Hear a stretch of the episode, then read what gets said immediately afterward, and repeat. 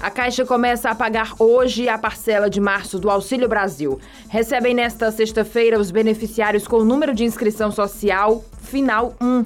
O valor mínimo do benefício é de 400 reais. As datas seguirão o modelo do Bolsa Família, que pagava nos 10 últimos dias úteis do mês. O beneficiário pode consultar informações sobre datas de pagamento, valor do benefício e composição das parcelas em dois aplicativos: Auxílio Brasil, desenvolvido para o programa social, e Caixa Tem, usado para acompanhar as contas poupança digitais do banco. Atualmente, 17 milhões de famílias são atendidas pelo programa.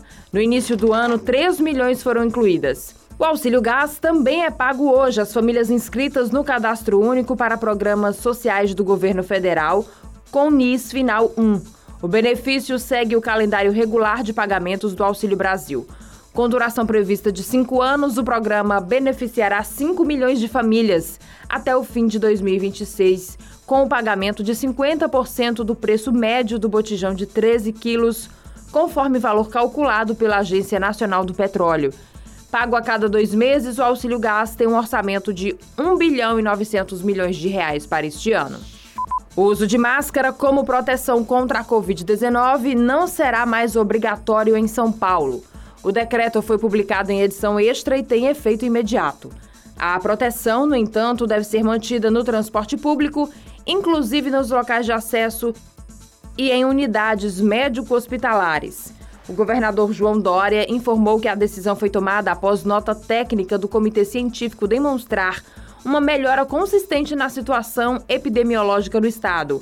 A flexibilização em ambientes abertos já havia sido autorizada no último dia 9. Segundo o governo paulista, os especialistas do comitê levaram em consideração o índice de vacinação com duas doses no estado, que atingiu o patamar de 90% do público-alvo ou seja, pessoas acima de 5 anos de idade. A meta percentual é definida pela Organização Mundial de Saúde e pelo Ministério da Saúde.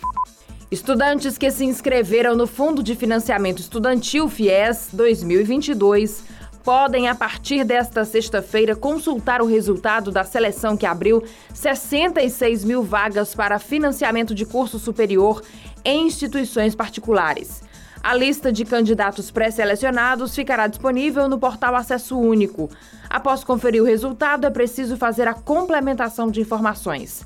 Pelo edital do programa, o prazo para validar as informações da inscrição é de até cinco dias úteis na Comissão Permanente de Supervisão e Acompanhamento, contados a partir do dia imediatamente subsequente ao da complementação da inscrição. Os selecionados terão de entregar fisicamente ou de forma digital ou eletrônica a documentação exigida. Outra exigência aos selecionados é a validação das informações prestadas a um agente financeiro em até 10 dias, contados a partir do terceiro dia útil, imediatamente subsequente à data de validação da inscrição pela comissão.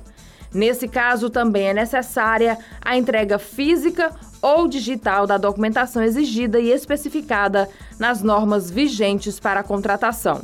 Para saber mais, acesse gcmais.com.br.